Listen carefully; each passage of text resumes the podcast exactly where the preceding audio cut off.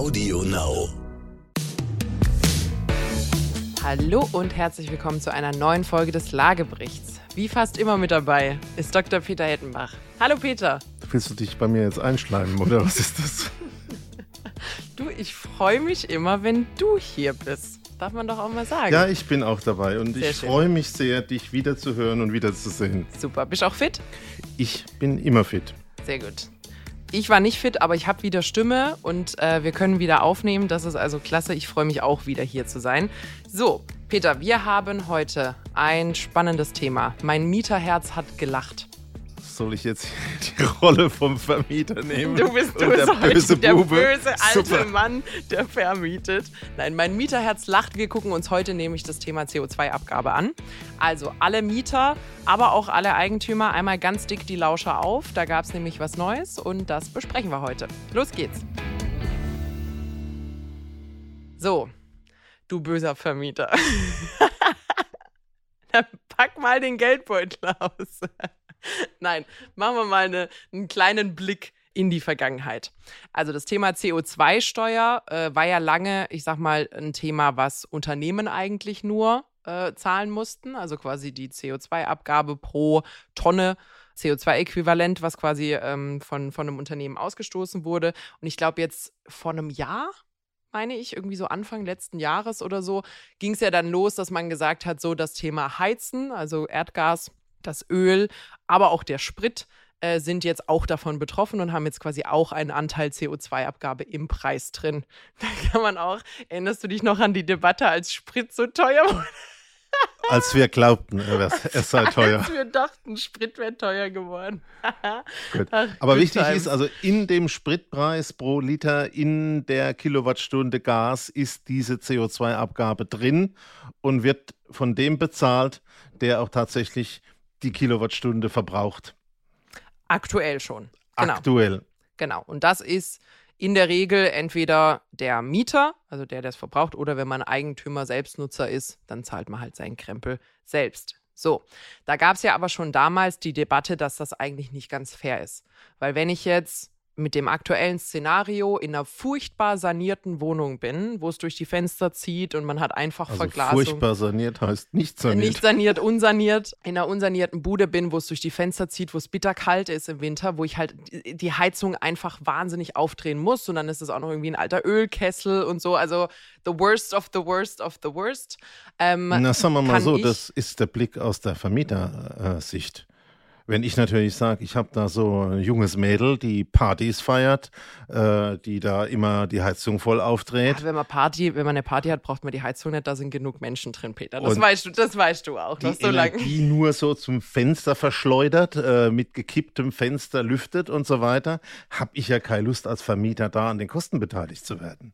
Richtig. Und ich sage als Mieter, boah, wenn mein Vermieter spart und knausert und keine Lust hat, da zu modernisieren und ich muss halt heizen wie blöd, damit ich keine sechs Paar Socken tragen muss, habe ich eigentlich auch keine Lust für diese ohnehin hohen Heizkosten, die ich habe, jetzt auch noch bestraft zu werden, weil ich kann keinen Einfluss darauf nehmen, ob das modernisiert wird oder nicht. So. Jetzt haben wir schön Genau, aber die zwei Standpunkte Die vertreten. Heizkosten werden umgelegt und momentan sind sie bei dir auf der Abrechnung. Genau, ich zahle quasi als Mieter ganz alleine die CO2-Abgabe auf meinen Heizkostenverbrauch. So. Und dann gab es ja den Ansatz, also es gab beide Ansätze, die wir gerade vertreten haben. Der Mieter soll alleine zahlen, der Vermieter soll alleine zahlen oder man macht 50-50. Die letzten beiden haben bisher nicht funktioniert, deswegen zahlen die Mieter aktuell die volle Höhe. Und jetzt gibt es was Neues. Jetzt hat nämlich die aktuelle Regierung einen äh, Entwurf vorgestellt, wie man das anpassen könnte, dass man da einfach ein System hat, dass man eine Staffelung hat, also eine schlaue Staffelung, äh, wie oder in welchem Verhältnis zwischen Mieter und Vermieter diese Belastung dieser CO2-Steuer aufgeteilt wird. Und äh, ich muss sagen, einfach mal aus persönlicher Meinung, ich äh, finde es seit langer Zeit mal wieder eine recht pragmatische und äh, also im ersten Blick pragmatische, wir kommen noch ein bisschen auf den administrativen Aspekt zurück, ähm, aber eigentlich ganz gut zweckmäßige Lösung an der Stelle. Also pragmatisch, da würde ich auch noch ein Fragezeichen machen, aber es ist auf jeden Fall, denke ich, ein fairer Ansatz und es ist jetzt nicht nur fair zwischen den Vermietern und den Mietern, sondern ich glaube, das, was man erreichen will, nämlich wirklich CO2-neutral zu werden und erneuerbare Energien in den Vordergrund zu bringen, das ist damit ganz gut abgebildet, denn es ist jetzt nicht nur so, dass wir die CO2-Abgabe haben, sondern die steigt jetzt auch im Laufe der Zeit. Also im Jahr 2021 sind wir, wir gucken dann nochmal, was das heißt, bei 25 Euro je Tonne. Und das steigt über 30 Euro, 35 Euro. Wir sind im Jahr 2024, 22 ist ja schon wieder halber rum, schon bei 45 Euro, 25 bei 55 Euro. Also es wird schnell sehr viel teurer in den nächsten paar Jahren, eine Verdoppelung. Und ähm, jetzt muss man halt mal überlegen, wie schafft man denn das, nicht nur Geld zu bezahlen, sondern wirklich CO2-neutral zu werden. Genau. Der aktuelle Gesetzesentwurf soll ja zum 01.01. des kommenden Jahres, also 2023, in Kraft treten. Das heißt, äh, eure Nebenkostenabrechnung dieses Jahr wird leider an der Stelle noch nicht erleichtert. Und ähm, wo fangen wir denn da am besten an? Vielleicht einmal so grundum gefasst und dann können wir vielleicht ein kleines Rechenbeispiel machen und versuchen, so pragmatisch wie möglich zu halten. Grundsätzlich hat man gesagt, man nimmt quasi den Vermieter in dem in die Pflicht, was sie beeinflussen können, nämlich hör mal zu, wenn du die Bude unsaniert gelassen hast, äh, je schlechter saniert die ist, je mehr du quasi in den roten Balken kommst auf den Energieausweis, desto mehr hast du dafür einfach auch den, die Kosten zu tragen. Das heißt, je höher der Bedarf, der Energiebedarf eurer Wohnung ist, desto mehr muss an der Stelle der Vermieter auch von dieser CO2-Abgabe bezahlen. Die Obergrenze ist ab 52 Kilogramm CO2 pro Quadratmeter. Wir geben euch auch nachher noch ein bisschen mit, äh, wie, wie das gerechnet wird. Da zahlt der Vermieter dann 90 Prozent der CO2-Abgabe und nur 10 Prozent gehen an der Stelle an den Mieter. Genau. Und jetzt machen wir das mal ein bisschen konkreter. Ähm, wenn ich dich jetzt frage, äh, du bist zwar im Thema, aber wie viel Heizöl verbrauchst du denn? Wie viel Gas? Ähm, wo kriegst du die Einflussgrößen her? Denke ich, viele wissen es nicht. Aber das ist mittlerweile einfach. Wir haben es im Energieausweis. Energieausweis haben wir auch schon mehrfach behandelt. Und ähm, vielleicht, um den Zuhörern das dann einfach zu machen vom Einstieg, wenn dieser Ausweis mal äh, angeschaut wird und er muss ja normalerweise beim Vermieten vorgelegt werden, dann steht da so eine Größe, die Immobilie hat einen Verbrauch oder einen Bedarf, kommt auf den Ausweis an, von, ich mache jetzt mal ein Beispiel, 150 Kilowattstunden pro Quadratmeter und Jahr. Äh, ich habe deswegen 150 gemacht, weil das in etwa der Durchschnittsverbrauch in Deutschland ist. Für die, die mit 150 Kilowattstunden nichts anfangen können, das entspricht etwa 15 Liter Heizöl. Damit kann man seine Abrechnung schon mal ein bisschen prüfen. Und das Interessante ist eigentlich jetzt verkürzt und vereinfacht gesagt, das Gesetz ist so ausgebildet, dass bei diesem mittleren Verbrauch, was also die Wohnimmobilienbestände in Deutschland im Schnitt als Verbrauch haben, ist etwa 50-50 zwischen Mieter und Vermieter angestrebt. Heißt also, wer in seinen Energieausweis guckt oder auch in seine Abrechnung und sieht pro Quadratmeter, er hat sechs Liter Heizöl oder drei, es gibt ja sogar äh, Null-Energiehäuser und äh, noch mehr, ähm, dann verbleibt die Zahlung pro Kilowattstunde Heizöl oder äh, Gas beim Mieter. Und auf der anderen Hälfte, wenn es mehr wie die 15 Liter oder die 150 Kilowattstunden sind, dann wird der Vermieter immer mehr zur Kasse gebeten. Äh, und es ist so, wie du gesagt hast, bei 52 Kilo ähm, sind es etwa 90 Prozent. Und ich glaube, jetzt weiß niemand, wie die Kilos zustande kommen und wie man mit den Dingen umgeht. Aber das ist mal der erste Faktor. Also es ist wirklich eine Umsetzung, die eigentlich sagt, es tut weh, wenn man viel CO2 äh, verbraucht oder Steuern zahlen muss. Also man hat den Weg hin zu den Erneuerbaren und es wird ausgedrückt, wenn die Wohnung schlecht saniert ist und einen hohen Energieverbrauch hat, wird der Vermieter ähm, im Prinzip in die Pflicht genommen und es wird jedes Jahr richtig teurer. Mhm. Und jetzt schauen wir mal, was das heißt teuer und was es heißt, wird viel teurer. Vielleicht an der Stelle noch einfach ein ganz schnelles Rechenbeispiel. Ihr könnt euch im Internet relativ einfach finden, wie viel Gramm oder Kilogramm CO2 pro Kilowattstunde entweder Erdgas oder Heizöl, die anderen sind an der Stelle nicht so relevant, austreten. Bei Erdgas sind es zum Beispiel 200 Gramm oder 0,2 Kilogramm.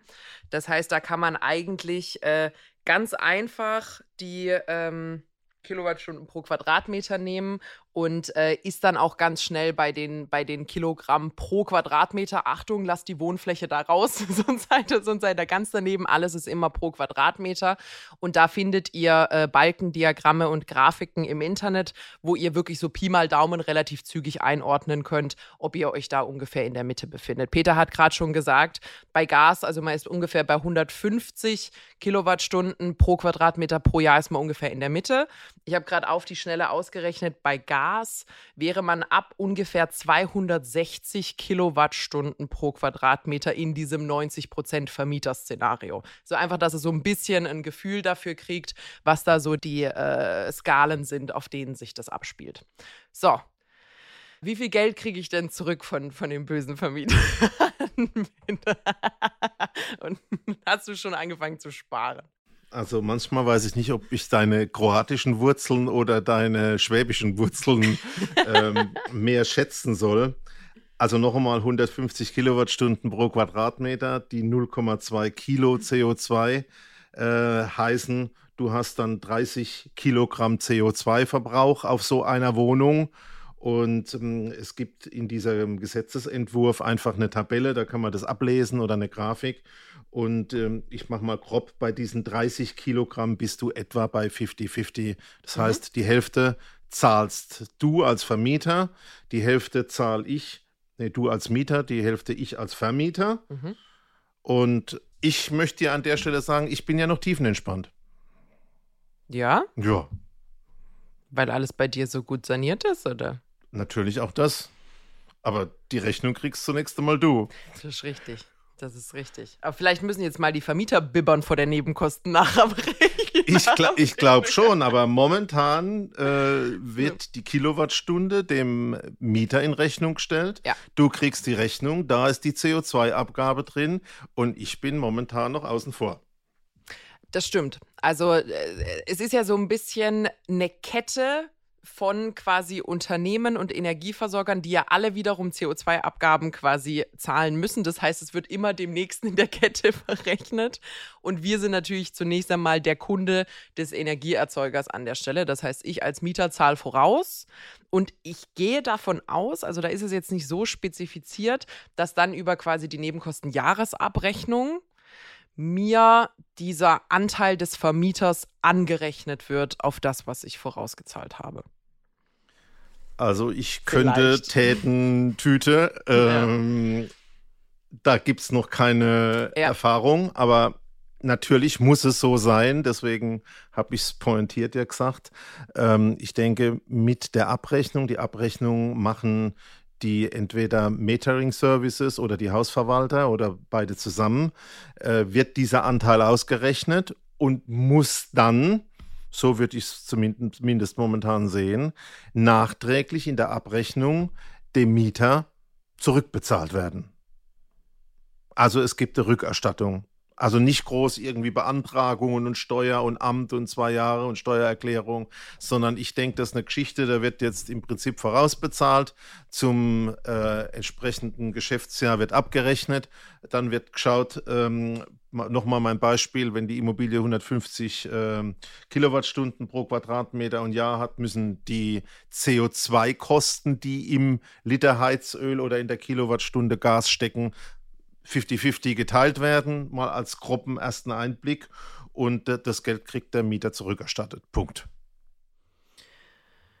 Okay, so, jetzt haben wir da ganz viel über Geld und hier und da gesprochen. Jetzt äh, müssen wir vielleicht auch mal beantworten, mit wie viel man da ungefähr rechnen muss. Genau, ich wäre immer noch entspannt. Also ich habe jetzt festgestellt, du zahlst jetzt als erstes. Ich weiß, hinterher wird irgendwie abgerechnet und ich weiß, dass noch niemand weiß wie. Also, ich muss hier mal kurz aus dem Nähkästchen du plaudern. Du hast mich über, in die Rolle gebracht. Du hast so eröffnet. Warum der Peter so tiefenentspannt ist gerade. Wir haben nämlich, also der Peter hat ein Rechenbeispiel gehabt und ich habe auch ein Rechenbeispiel gehabt. Und der Peter hat mir kurz vor Aufzeichnung mal seins gezeigt. Dachte, boah, das ist schon ziemlich viel, was da auf einen zukommt. Man kann sich ja mal um eins verzählen. Also man sollte schon sehr darauf achten, wo man die Kommata setzt, wenn man mit Bruchteilen von Cent rechnet. Also da auch nochmal der Hinweis an die Hörer. Es sind 0,8 Cent im Falle von Erdgas für das Jahr 2023. Das sind 0,008 Euro, nicht 0,08 Euro. Deswegen ist der Peter gerade auch total entspannt, weil der hat eine ungefähr 95-prozentigen Nachlass auf seine CO2-Abgabe bekommen von mir durch eine Korrektur der Rechnung. Übrigens wünsche ich mir zu meinem nächsten Geburtstag einen Taschenrechner. Also, ich wollte gerade sagen, du bist ja unser Schätz- und Kopfrechenweltmeister, aber Excel ist dann doch, Excel ist dann doch meins. Müssen wir gucken, dass jeder hier Schuster bleibt ja, okay, bei deinen dann will Leisten. ich keinen Taschenrechner, dann kriege ich einen Excel. Du kriegst zwei Arbeitsstunden von mir gestellt, so einmal im Quartal. Ah, da schaue ich mir erst noch das Kleingedruckte an. Wahrscheinlich muss man dafür CO2-Abgaben bezahlen oder sowas. Ich fahr Zug. Ich bin sehr umweltfreundlich unterwegs und sehr grün. So, also, nachdem wir jetzt korrigiert haben, können wir ja mal eine ungefähre Schätzung abgeben, ähm, was einen da so erwartet. Also, wir haben gelernt, es sind 0,8 Cent pro Kilowattstunde. Das sind bei 150 Kilowattstunden, hast du ja gesagt, ist ungefähr so der Durchschnitt, also ein durchschnittliches Gebäude, sind das 1,20 Euro pro Quadratmeter pro Jahr. CO2-Abgabe, zunächst einmal nicht aufgeteilt auf Vermieter und Mieter. Genau, also gesamter Anteil. Genau, also 1,20 Euro pro Quadratmeter und das wird dann im äh, Falle zum Beispiel von den 150 Kilowattstunden ungefähr 50-50 aufgeteilt. Genau, und heißt nochmal, jetzt kann man, glaube ich, mal ein bisschen die Wohnfläche ins Spiel bringen. Ja. Wenn du 100 Quadratmeter Wohnung hast, dann sind es da an der Stelle die, jetzt muss ich selber überlegen, dass ich nichts mehr falsch mache, 1,2 mal 100 sind 120. Ja. sind 120 ja. Euro im Jahr und die würden dann in etwa halbiert werden. Das Genau. heißt, wenn dann der Hausverwalter und die Metering-Services alles richtig machen, kriegt dann der Mieter bei dem Beispielfall am Jahresende 60 Euro zurück. Richtig. Also da kannst du immer noch nicht äh, auf die Malediven fahren damit. Also reich wird man damit nicht, aber ich glaube, es ist gute News an die, an die äh, Mieter. Ihr habt das Geld schon vorausgezahlt. Das heißt, auf euch, ihr braucht jetzt keine Angst haben oder nicht noch mehr Angst haben vor der Jahresnebenkostenabrechnung. Ähm, sondern für euch wirkt sich das positiv aus. Die Vermieter müssten gucken, äh, die wird ein bisschen kleiner, die Jahreskostenabrechnung. Das heißt, dass man da nicht irgendwie äh, in, in blöde Situationen kommt. Aber wir haben es ja gerade erklärt, es lässt sich relativ einfach vorausplanen. Also als Vermieter, wenn man seine letztjährige Abrechnung hat, sollte an der Stelle, wenn man einen Taschenrechner und ein Blatt Papier hat, auch dort keine böse Überraschung auf einen warten. Und um es nochmal aufzunehmen, in drei Jahren etwa wird es beim Dreifachen liegen. Ja, also es geht mit 20 bis 30 Prozent pro Jahr hoch.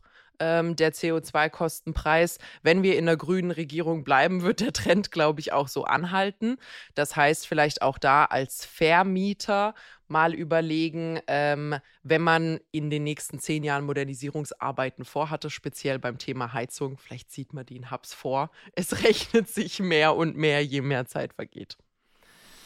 Gut, es gibt auch ein paar politische Randzonen und Grauzonen, die man mal beleuchten muss. Also alles geht nur auf im Prinzip die fossilen Brennstoffe. Es gibt sicherlich auch Zuhörer, die haben eine Pelletheizung zu Hause. Wie sieht es denn da aus? Nix, oder? Pelletheizung ist null. Es entsteht kein CO2 beim Wer Verbrennen von Holz. Photovoltaik, weiß doch Wind, jeder. Wasserkraft nutzt, Wärmepumpe hat, etc. Ich muss aber zugeben, dass, also ich kenne ich kenn die Begründung dahinter, warum Pellet mit den erneuerbaren Energien gleichgesetzt wird, muss aber wirklich sagen, äh, hm. Also, mein so Kommentar ist's dazu wäre, äh, Ja. Darf man an der Stelle vielleicht mal hinterfragen. Willst du vielleicht kurz in zwei Sätzen umreißen, warum die Pelletheizung bei den erneuerbaren Energien ist? Naja, es äh, heißt ja einfach, äh, Holz ist ein nachwachsender Rohstoff und wenn du deinen Baum verheizt, ist ja ruckzuck in 100 Jahren wieder neuer da. Macht Sinn. Und äh, politisch ist daraus CO2 null geworden. Das macht Das ist die Schnellversion Sinn. dazu. Vielleicht braucht die Bundesregierung auch mal eine Überprüfung ihrer Excel-Tabellen. Also ich biete mich gerne an. Also an der Stelle vor allem, vor allem wenn man fossil heizt, äh, wird es da ein, ein Haps teurer. Aber es ist jetzt, ist jetzt auch quasi keine absolute Katastrophe, was einen da erwartet. Was mich noch interessieren würde, oder hast du noch irgendwas in den, in den Grauzonen? Nee, also ich glaube, das Signal heißt jetzt nicht so, wie wir es ja im Spaß aufgezogen haben, das ist das Duell zwischen den Mietern und den Vermietern. Oh, ich bin noch, ich bin noch nicht fertig mit dem Duell der Mieter und der Vermieter. Deswegen schauen wir auf die Uhr, es ist schon spät, wir versuchen zum Ende zu kommen. Nee. nee ein, einen letzten Punkt habe ich. Ich habe dich ja jetzt hier so ein bisschen böse dargestellt. Was hält denn dich als hier die Personifikation des Vermieters davon ab, mir jetzt einfach die Kaltmiete zu erhöhen, damit du wieder ohne deine CO2-Kosten rauskommst? Welche Rolle habe ich denn jetzt haben? Der böse Vermieter oder der gute Vermieter oder der normale Vermieter? Ich habe ja neutral gefragt, was würde dich davon abhalten? Da könnte man natürlich sagen, dich würde davon abhalten, dass du ein netter Kerl bist und deine Verantwortung verstehst in, äh, in dem Sinne. Aber wenn du diese nicht verstehen wollen würdest, könntest ja. du daraus auch ein Nullsummenspiel Also sicherlich könnte man sich überlegen, das auch in die Miete einzupreisen. Äh, es gibt zwar die Mietspiegel, die qualifizierten Mietspiegel in den Regionen. Ähm, aber ich glaube schon, dass es da auch ähm, insbesondere in dem Privatvermieterbereich äh, schon auch Versuche geben wird, gerade wenn jetzt einer eine nicht ganz neue Wohnung als Kapitalanlage gekauft hat, äh, jetzt vor dem ganzen Thema steht, Zinsen steigen und Energiepreise und alles mhm. steigt, ähm, sind die Begehrlichkeiten sicherlich auch auf der einen oder anderen Seite schon mal da. Ich glaube aber, dass das in der Masse, also gerade zum Beispiel, wenn du die Wohnungswirtschaft nimmst, die Baugenossenschaften, die Wohnungsbaugesellschaften, keine Rolle spielt. Und wenn du einen vernünftigen institutionellen Vermieter hast, äh, passiert es auch nicht. Aber wenn es Geld knapp wird, werden die Leute erfinderisch. Und ich glaube, das werden wir auch an der einen oder anderen Stelle damit auch sehen. Ja, glaube ich auch. Also ein wichtiger Punkt an der Stelle, die äh, CO2-Abgabe ist selbstverständlich nicht umlagefähig. also ähm, nicht, nicht, dass man das falsch versteht. Also die kann nicht einfach abgerechnet werden an die Mieter. Äh, das würde ja den kompletten Sinn an der Stelle kaputt machen. Aber die kann inoffiziell natürlich auf eine normale Kaltmietenerhöhung quasi mit draufgerechnet werden, was auch nicht Sinn der Sache sein sollte an der Stelle. Was mir an der Stelle ähm, sowohl aus dem Thema Grundsteuerreform, ähm, aber jetzt zum Beispiel auch diesem CO2-Thema noch ein bisschen klar geworden ist. Also aus einem Steuer- und Abgabenaspekt ist ja so, dass, ich sag mal, ungünstigste, was du sein kannst, ist Mieter, weil da kannst du eigentlich gar nichts absetzen und gar nichts an jemand anderen abwälzen. Aber das zweitungünstigste ist Eigentümer zum Selbstnutzen. Und danach kommt quasi der Kapitalanleger, der sehr viel mehr so Renovierungsaufwände abrechnen kann, viel mehr Dinge, die man steuerlich absetzen kann.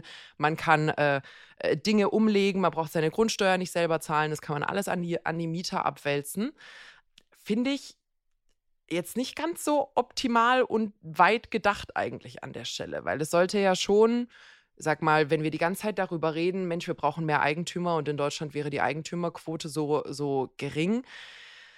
Äh, so macht man nicht mehr Eigentümer, oder? Wenn es ein bisschen blöd ist, als wenn ich in meinem kleinen Einfamilienhaus wohne, was ja immer noch der Traum von vielen Leuten ist. Also Deutschland hat ja immer noch den schönen Spießertraum vom kleinen Häuschen und dem Garten und dem Hund ist das aber rein steuerlich und abgabetechnisch das, wo ich gerade ja massiv benachteiligt werde im Vergleich zu, ich kaufe mir eine Kapitalanlage äh, und vermiete die fremd.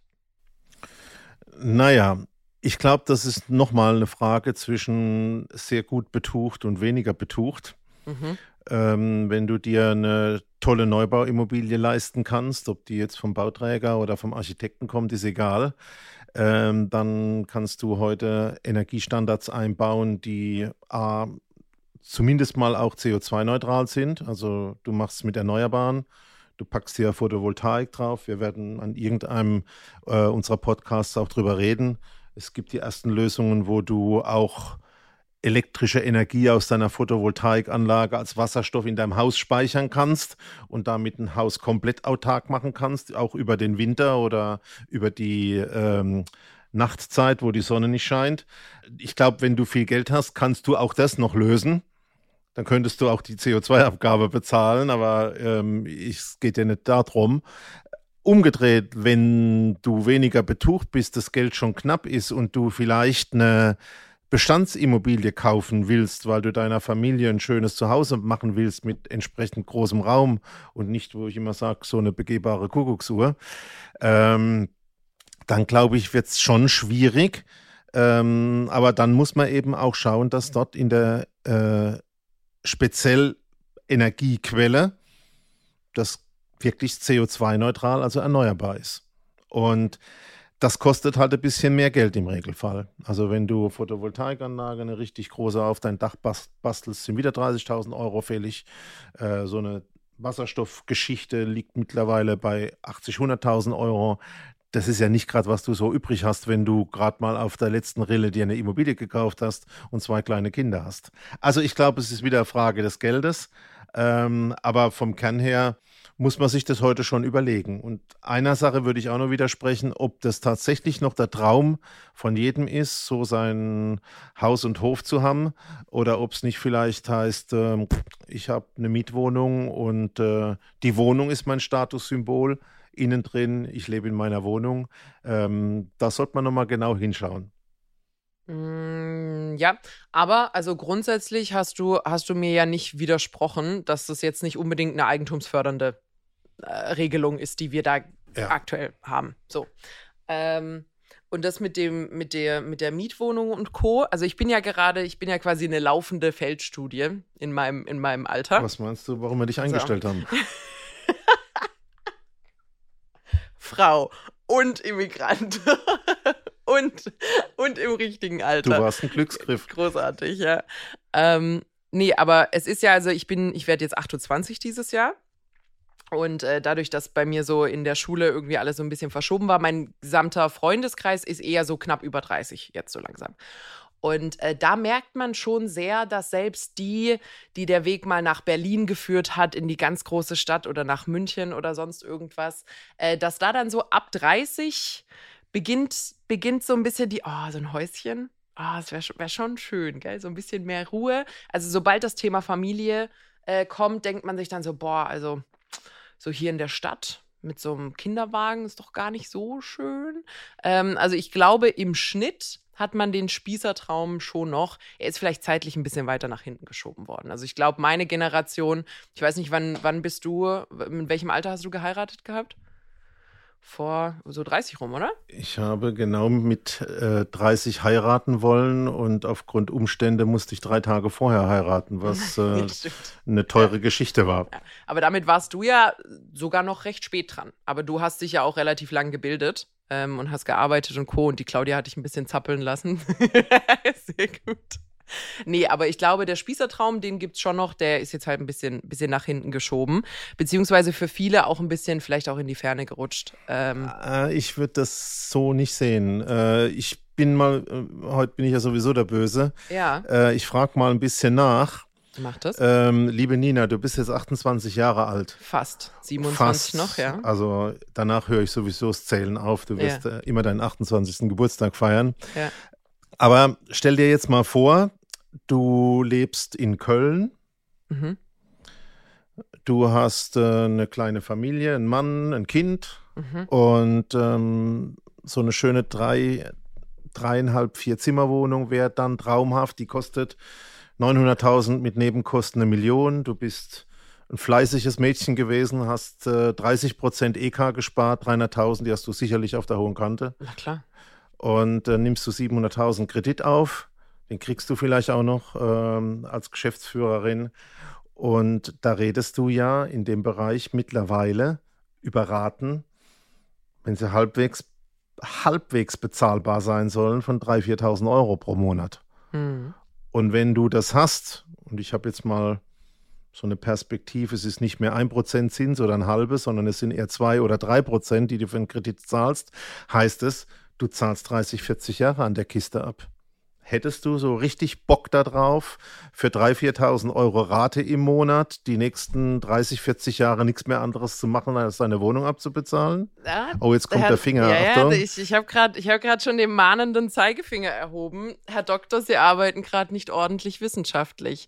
Es gibt nämlich einen großen Unterschied zwischen dem, ob ich mir das wünschen würde und dem, ob ich das für realistisch betrachte in, in der Situation, in die ich reinkomme. Das ist nämlich ein Riesenunterschied. Deswegen habe ich gesagt, Wunsch. Den Wunsch haben die meisten noch. Das, ja. das ist ja, also dieser, die, die, der Lebenswandel an der Stelle hat sich nicht verändert, aber du hast natürlich eine massive Resignation, äh, dass dieser Wunsch nahezu unerreichbar ist für die meisten davon. Also so, das kleine Spießerhäuschen äh, wird es für viele und einfach Da ging es mir drum, also ja, wünschen, ja. Äh, ja haben wir alles äh, vom Schokoladeneis über was wir als Kinder uns wünschen. Aber ich glaube, dass das jetzt also auch gerade äh, nochmal in der aktuellen Situation und auch mit dem, wo wir immer sagen, die Einkommensunsicherheiten, äh, die, die, die wirken sich ganz extremst auf den Immobilienmarkt aus.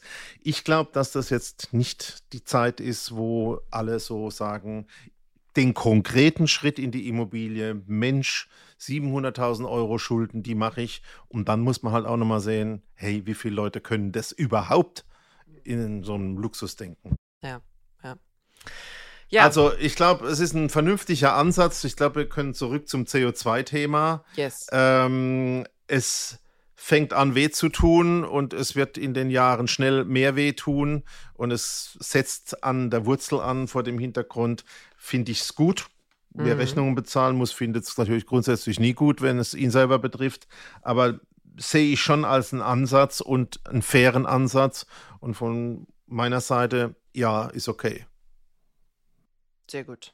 genehmigt, genehmigt von Dr. Hettenbach. Das Damit muss es gar nicht mehr durch den Bundesrat.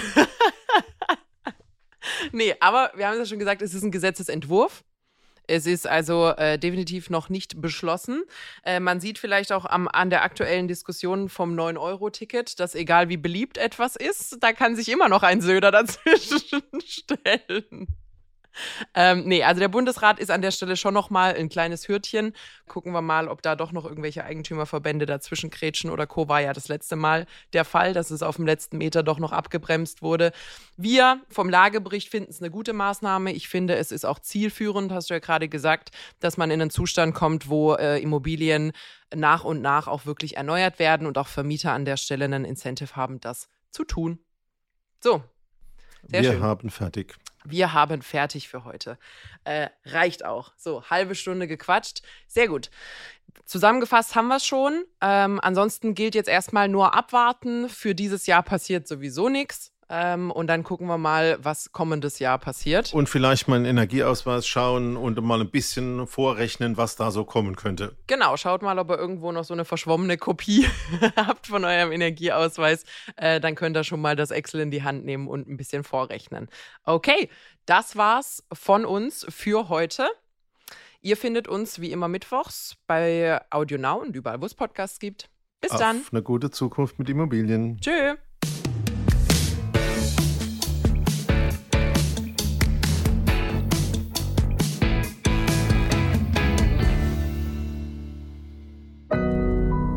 Audio Now.